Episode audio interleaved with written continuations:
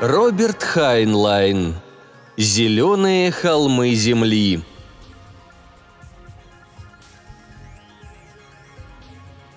Это история о Райслинге, слепом певце космических дорог. Разве что неофициальная версия. В школе вы пели его слова. А под последнюю посадку судьба мне шарик мой пошли. Дай приласкать усталым взглядом зеленые холмы земли. Возможно, что пели вы по-французски или по-немецки, а может, это было эсперанто, и над вашей головой рябило радужное знамя Терры. Какой язык? Неважно. Но что точно? Земной язык. Никто не переводил зеленые холмы на шепелявую венерианскую речь. Ни один марсианин не каркал и не вышептывал их в длинных сухих коридорах. Эти стихи наши. Мы с Земли экспортировали все, от голливудских мурашек по коже до синтетических актиноидов. Но холмы принадлежали исключительно Терре, ее сыновьям и дочерям, где бы они ни находились. Все слышали множество историй про Райслинга. Может, вы даже из тех, кто снискал степени или шумно приветствовал ученую оценку его опубликованных сборников, таких как «Песни космических дорог», «Большой канал и другие поэмы», «Выше и дальше» и «Кораблю взлет». Но хотя вы еще со школы пели его песни и читали его стихи, ставлю один к одному, что никогда вы не слышали таких, как «С той поры, как Чпок-толкач повстречал мою кузину», «Моя рыжая мочалка из ангаров Венусбурга», «Покрепче шкипер держи штаны» или «Мой скафандр для двоих». Вряд ли стоит цитировать эти вирши в семейном журнале. Репутацию спасли Райслингу осторожный литературный душеприказчик и удивительное везение. Никто никогда не брал у него интервью. Песни космических дорог появились через неделю после его смерти. И когда они стали бестселлером, то официальную историю свинтили из того, что о нем хоть кто-нибудь помнил, плюс знойные рекламные тексты издательств.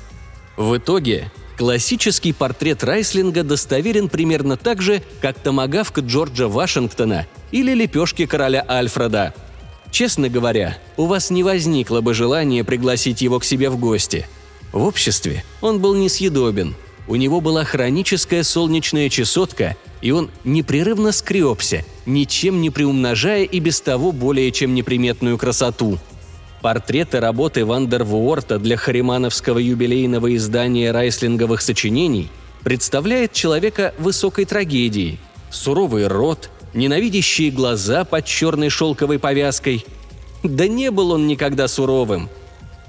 Рот его всегда был распахнут, поющий, ухмыляющийся, пьющий или жрущий. Повязкой служила любая тряпка, обычно грязная – с тех пор, как Райслинг потерял зрение, он все меньше и меньше заботился об опрятности собственной персоны. Шумный Райслинг был джентльменом второго класса, с глазами не хуже ваших, когда имел неосторожность наняться на круговой рейс к астероидам в окрестностях старика Джови на Какате Теревятник. В те дни наемные экипажи не отягощались ничем – Общество Ллойда расхохоталось бы вам в лицо при упоминании о страховке космонавта. Об актах по космической безопасности и не слыхивали, а компания отвечала лишь за оплату, если и когда. Так что половина кораблей, ушедших за Луна-Сити, так и не вернулась. Космонавты не ведали осторожности и охотнее всего подряжались за акции, причем любой из них держал бы пари – что сможет сигануть с двухсотого этажа Харимановской башни и благополучно приземлиться, если вы, конечно, предложите три к двум и позволите нацепить резиновые каблуки. Джетманы были самыми беспечными из всей корабельной братьи, но и самыми вредными. По сравнению с ними, мастера, радисты и астрогаторы в те дни еще не было ни суперов, ни стюардов, были изнеженными вегетарианцами – Джетманы знали слишком много. Многие доверяли способностям капитана благополучно опустить корабль на землю. Джетманы знали, что это искусство беспомощно против слепых и припадочных дьяволов, закованных в двигатели. Тетеревятник был первым из харимановских кораблей, переведенных с химического топлива на ядерный привод. Вернее, первым, который не взорвался при этом. Райслинг хорошо знал этот корабль. Это была старая лоханка, приписанная к Луна-Сити и курсировавшая по маршруту от орбитальной станции Нью-Йорк-Верх к Лейпорту и обратно, пока ее не перепаяли для глубокого космоса. Райслинг работал на ней и на маршруте Луна-Сити, и во время первого глубокого рейса к сухим водам на Марс и, ко всеобщему изумлению, обратно. К тому времени, как он нанялся на юпитерианский круговой рейс, ему следовало бы стать главным инженером. Но после суховодного пионерского его вышибли, внеся в черный список, и высадили в Луна-Сити за то, что вместо слежения за приборами он провел время, сочиняя припев и несколько строф. Песенка была припакостная.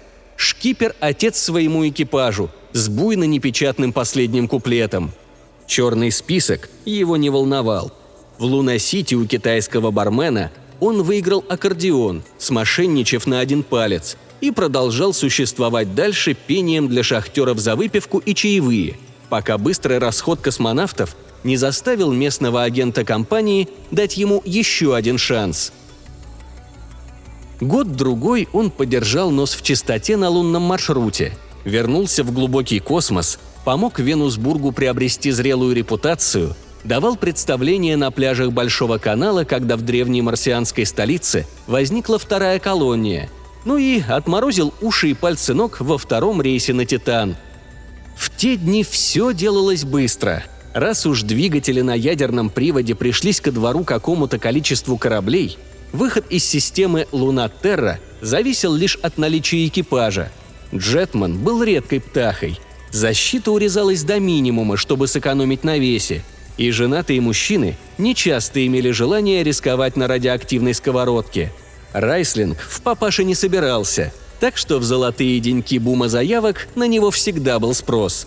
Он пересек и перепересек систему, распевая вирши, кипящие у него в голове и подыгрывая себе на аккордеоне. Мастер тетеревятника его знал. Капитан Хикс был астрогатором во время первого рейса Райслинга на этом корабле – «Добро пожаловать домой, шумный!» – приветствовал он Райслинга. «Ты трезв или мне самому расписаться в книге?» «Шкипер, как можно надраться с местным клопомором?» Он расписался и пошел вниз, волоча аккордеон. Десятью минутами позже он вернулся. «Капитан», — заявил он мрачно, — «барахлит второй двигатель, кадмиевые поглотители покорежены». «При чем здесь я?» Скажи Чифу». «Я сказал, но он уверяет, что все будет окей. Он ошибается». Капитан указал на книгу. «Вычеркивай свое имя и вали отсюда. Через 30 минут мы поднимаем корабль». Райслинг посмотрел на него, пожал плечами и снова пошел вниз. До спутников Юпитера пилить долго. Кирогаз класса «Ястреб», прежде чем выйти в свободный полет, обычно продувается три вахты. Райслинг держал вторую. Глушение реактора в те времена производилось вручную с помощью масштабного верньера и монитора контроля опасности. Когда прибор засветился красным, Райслинг попытался подкорректировать реактор. Безуспешно. Джетманы не ждут, потому они и джетманы. Он задраил заглушку и взялся выуживать горячие стержни щипцами – Погас свет. Райслинг продолжал работу. Джетман обязан знать машинное отделение, как язык знает зубы. Райслинг мельком глянул поверх свинцового щита в тот момент, когда погас свет. Голубое радиационное свечение ему ничуть не помогало. Он отдернул голову и продолжал удить на ощупь. Закончив работу, он возвал в переговорную трубу. «Второй двигатель накрылся! Из задницы куриные! Дайте сюда свет!» Свет там был, аварийная цепь, но не для него. Голубой радиационный мираж был последним, на что отреагировал его зрительный нерв. Пока пространство и время, крутясь, ставят звездный балет, слезы преодоленных мук серебряный сеют свет. и башни истины, как всегда, охраняют большой канал. Никто отражение хрупкие их не тронул, не запятнал. Народа, уставшего плоть и мысль сгинули без следа. Хрустальные слезы былых богов вдаль унесла вода. И в сердце Марса не стало сил, и хладен простор небес. И воздух недвижимый пророчит смерть тем, кто еще не исчез – но шпили и башни в честь красоты слагают свой мадригал. Придут времена, и вернется она сюда, на Большой канал. Из сборника «Большой канал» с разрешения Lux Transcription Limited, Лондон и Луна-Сити. На обратной петле Райслинга высадили на Марс в сухих водах. Ребята пустили шляпу по кругу, а шкипер сделал взнос в размере двухнедельного заработка. Вот и все. Финиш. Еще один космический босс, которому не посчастливилось рассчитаться сразу, когда сбежала удача. Один зимний месяц или около того он просидел в куда дальше с изыскателями и археологами и, вероятно, смог бы остаться навсегда в обмен на песни и игру на аккордеоне. Но космонавты умирают, если сидят на месте – он заполучил место на краулере до сухих вод, а оттуда в Марсополис. Во времена расцвета столица была хороша. Заводы окаймляли большой канал по обоим берегам и мутили древние воды мерзостью отходов. И так было до тех пор, пока трехпланетный договор не запретил разрушение древних руин во благо коммерции. Но половина стройных сказочных башен была срыта, а оставшиеся – приспособлены под герметические жилища землян. А Райслинг так и не увидел этих перемен, и никто не сказал ему о них. Когда он вновь увидел Марсополис, он представил его прежним, таким, каким город был до того, как его рационализировали для бизнеса. Память у Райслинга была хорошей. Он стоял на прибрежной эспланаде, где предавались праздному покою великие марсианские древности – и видел, как красота эспланады разворачивается перед его слепыми глазами. Льдисто-голубая равнина воды, недвижимая прибоем, нетронутая бризом, безмятежно отражающая резкие яркие звезды марсианского неба, а за водой – кружево опор и летящие башни гения, слишком нежного для нашей громыхающей, тяжелой планеты. В результате возник большой канал – Неуловимая перемена в миропонимании, давшая ему возможность видеть красоту Марсополиса, где красоты больше не было, повлияла на всю его жизнь. Все женщины стали для него прекрасными. Он знал их по голосам и подгонял внешность под звук. Ведь гадок душой тот, кто заговорит со слепым иначе, чем ласково и дружелюбно. Сварливые брюзги, не дающие мира мужьям – даже те просветляли голоса для Райслинга. Это населяло его мир красивыми женщинами и милосердными мужчинами. Прохождение темной звезды, волосы Вероники, смертельная песня вудсовского кольта и прочие любовные баллады были прямым следствием того, что его помыслы не были запятнаны липовыми мишурными истинами. Это делало его пробы зрелыми, превращало вирши в стихи а иногда даже в поэзию. Теперь у него была масса времени для размышлений, времени, чтобы точнее подбирать слова и трепать стихи до тех пор, пока они как следует не споются у него в голове. Монотонный ритм реактивной песни пришел к нему не когда он сам был Джетманом, а позже, когда он путешествовал на попутках с Марса на Венеру и просиживал вахту со старым корабельным товарищем – когда все чисто, сдан отчет, вопросов больше нет, когда задраен шлюз, когда нам дан зеленый свет, зарплата в норме, Бог в душе, дорога в никуда, когда кивает капитан и грянул взлет, тогда верь двигателям, слушай рев, познай крушение основ, почуй на твердой койке, что потроха все в стойке, познай безумной дрожи власть, познай ракеты боль и страсть, Познай экстаз ее, отпад, стальные конусы торчат, в них двигатели. В барах Венусбурга он пел новые песни и кое-что из старых. Кто-нибудь пускал по кругу шапку. Она возвращалась с обычной выручкой министреля, удвоенной или утроенной в знак признания доблести духа, скрытого за повязкой на глазах. Это была легкая жизнь. Любой космопорт был ему домом, любой корабль – личным экипажем.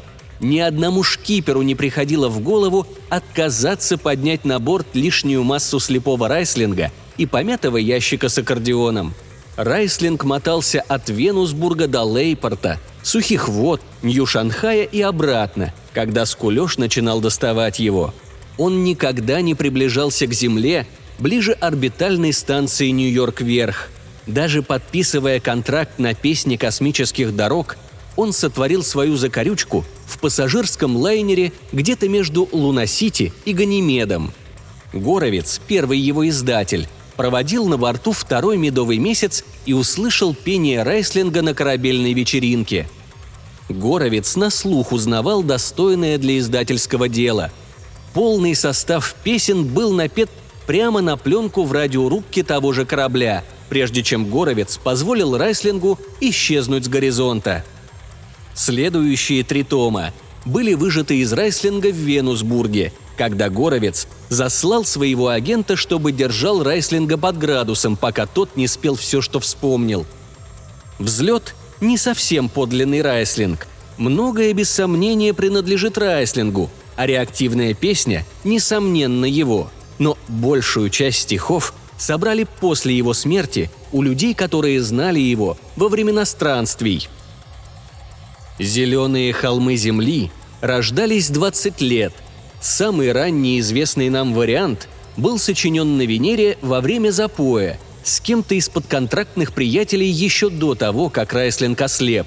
В основном стихи были про то, что намеревались наемные работяги сотворить на Земле, если и когда они ухитрятся оплатить все роскошества и позволят себе все же уехать домой. Некоторые строфы были вульгарны, некоторые – нет. Но припев был явно тот же, что и в «Зеленых холмах». Мы точно знаем, откуда и когда пришла окончательная версия «Зеленых холмов». Это произошло на Венере, на корабле с острова Элис, предназначенного для прямого прыжка к Великим озерам Иллинойс. Кораблем был старый «Сокол», самый юный в классе ястреб и первый примененный Харимановским трестом для новой политики транспортного обслуживания пассажиров экстра-класса на трассах с движением по расписанию между земными городами и любой колонией. Райслинг решил прокатиться на нем верхом до земли. Может, его собственная песня влезла ему под шкуру. А может, он просто возжаждал увидеть еще разок родное плато Азарк – Компания больше не закрывала глаза на безбилетников. Райслинг это знал, но ему никогда не приходило в голову, что правила могут относиться к нему самому. Он старел для космонавта, но это никак не могло сказаться на его привилегиях. Они были неприходящие. Просто Райслинг знал, что он – одна из достопримечательностей космоса, наряду с кометой Галлея, кольцами и грядой Брюстера. Он зашел через люк для экипажа, спустился на нижнюю палубу и устроил себе логово на первой же пустой противоперегрузочной койке. Там его обнаружил капитан, делавший на последней минуте обход корабля.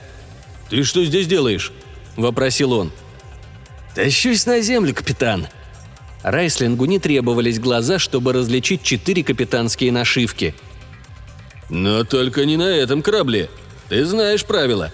Живо сворачивайся и катись отсюда. Мы поднимаем корабль!» Капитан был молод. Он всплыл уже после активной зоны райслинговой жизни. Но Райслинг знал этот тип. Пять лет в Хариманхоле с курсантской практикой на одном единственном рейсе вместо крепкого опыта на рейсах в системе. Двое мужчин не имели ничего общего ни по происхождению, ни по духу.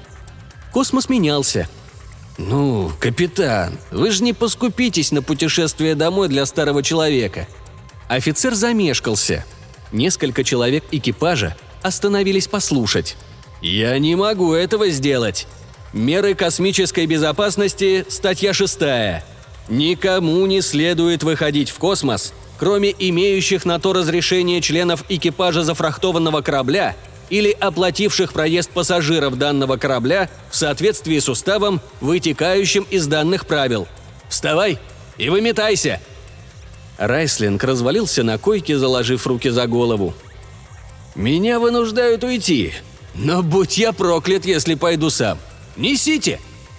«Мичман, уберите этого человека!» Корабельный полицейский уставился на верхнюю распорку. «Не могу сделать этого должным образом, капитан. Я потянул плечо». Прочие члены экипажа, присутствовавшие мгновением раньше, слились по цвету с переборкой. «Ладно, позовите рабочую команду». «Ай-яй, сэр». Полицейский тоже ушел. Вновь заговорил Райслинг. «Послушай, скипер, давай без каких там обид. У тебя есть лазейка, если хочешь отвезти меня. Статья «Космонавт, терпящий бедствие». Космонавт, терпящий бедствие. Мой бог! Ты не космонавт, терпящий бедствие. Ты космический вымогатель. Я знаю тебя. Ты годами шатался по системе. Ладно, на моем корабле это не пройдет. Эта статья предназначается, чтобы помочь в трудную минуту людям, которые потеряли свои корабли, а не позволять кому-либо свободно болтаться по космосу. Капитан, ты хочешь сказать, что я не потерял свой корабль? После последнего путешествия по найму я так и не побывал на Земле. Закон гласит, что я имею право на обратный рейс. Сколько лет назад это было? Ты потерял свой шанс. Разве в законе нет ни слова о том, когда человек воспользуется обратным рейсом? Закон говорит просто – человек его получит. Пойди, шкипер, взгляни. Если я ошибся, я не только выйду на своих двоих, но еще извинюсь смиренно перед всем экипажем. Валяй, смотри, по-спортивному». Райслинг был готов к эху свирепого взгляда, но шкипер лишь отвернулся и выдавился из отсека. Райслинг знал, что использовал слепоту, чтобы поставить капитана в безвыходное положение. Но это его не смущало – Скорее уж, Райслинг наслаждался. Десятью минутами позже прозвучала сирена. По бычьему рогу переговорки он услышал приказы для внешних постов. Когда мягкий вздох шлюзов и легкий звон в ушах не дали ему знать, что отрыв от земли неминуем, он встал и пошаркал вниз, в машинное отделение, так как хотел быть поближе к двигателям, когда те рванут. На корабле класса «Ястреб» провожатый ему не требовался – Неприятности начались во время второй вахты. Райслинг развалился в инспекторском кресле, поигрывая клавишами аккордеона и пытаясь разродиться новой версией «Зеленых холмов». Глотнуть бы воздуха без нормы там, где родился я на свет, и тарарарарара земли как надо не паковались. Он попробовал еще раз. «Пускай меня излечат ветры, те, что обвили, облегли, грудь милой матери планеты, прохладные холмы Земли. «Уже лучше», — подумал он. «А как тебе это нравится, Арчи?» — спросил он сквозь приглушенный рев двигателей. «Ничего себе! Давай-ка трави целиком!» Арчи МакДугал, старший джетман, был старым другом по космосу и барам одновременно. Много лет и миллионов миль назад он ходил в подручных у Райслинга — Райслинг сделал ему одолжение песней. Затем сказал «Вам с салагом сладко живется. Все автоматическое. Когда я крутил такой красотки хвост, спать не приходилось». «Да и нам, салагам, пока не удается». Они поболтали на профессиональные темы. И МакДугал показал дампинг прямого действия, заменивший ручные верньеры, которыми пользовался Райслинг.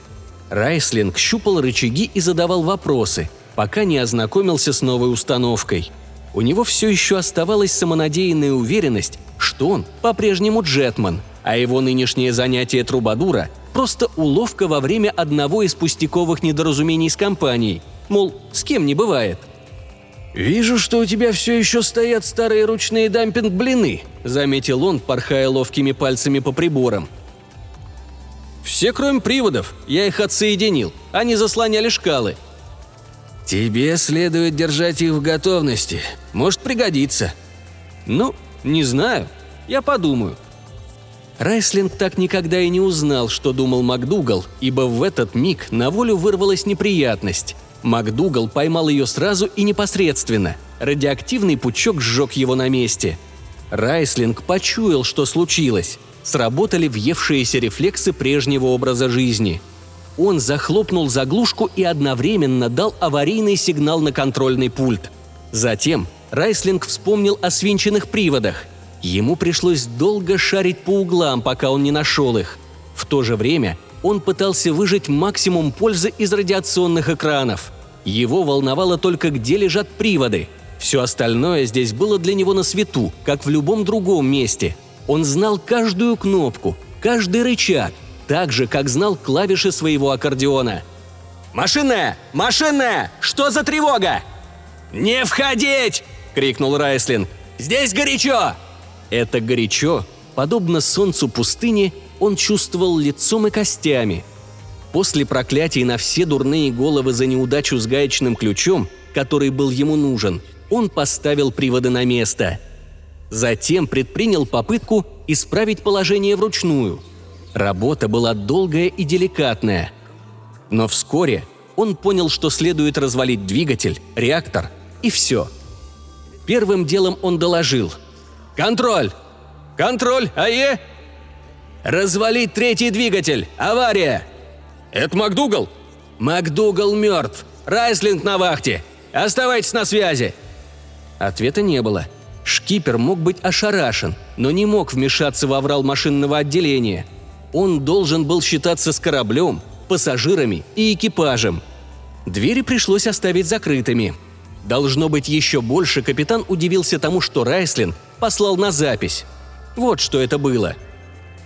«Мы на гнилой Венере пухли, где тошнотворен каждый вздох, где падалью смердели джунгли и гибелью сочился мох». Во время работы Райслинг переписал всю Солнечную систему. Острые яркие скалы Луны, радужные кольца Сатурна, морозные ночи Титана – все это пока открывал и разваливал двигатель, и пока удил его начисто. Завершил он дополнительным припевом. «Пылинку в небе мы отыщем, глядишь, и в списки занесли. Вернуться бы к людским жилищам на ласковых холмах земли». Затем в рассеянности вспомнил, что хотел присоединить исправленный первый куплет. «А в небесах полно работы, и ждут и манят нас они. Готовность, старт, и пропасть взлета. Внизу увядшие огни. В путь, сыновья Великой Терры! Могучий двигатель ревет! Отринув страх, не зная меры, вперед и ввысь, и вновь вперед! Теперь корабль был в безопасности и мог спокойно дохромать до дома без одного двигателя. Относительно себя Райслинг не был так уверен. «Ожог кажется острым», — думал он. Райслинг не мог видеть яркий розовый туман, клубящийся в отсеке, но знал, что он есть. Райслинг продолжил реанимацию продуванием воздуха через внешний клапан и повторил это несколько раз, стараясь понизить уровень радиации так, чтобы его смог выдержать человек в соответствующих доспехах. Занимаясь этим, он послал еще один припев – последний кусочек подлинного райслинга, который когда-либо мог быть. А под последнюю посадку судьба мне шарик мой пошли. Дай приласкать усталым взглядом зеленые холмы земли.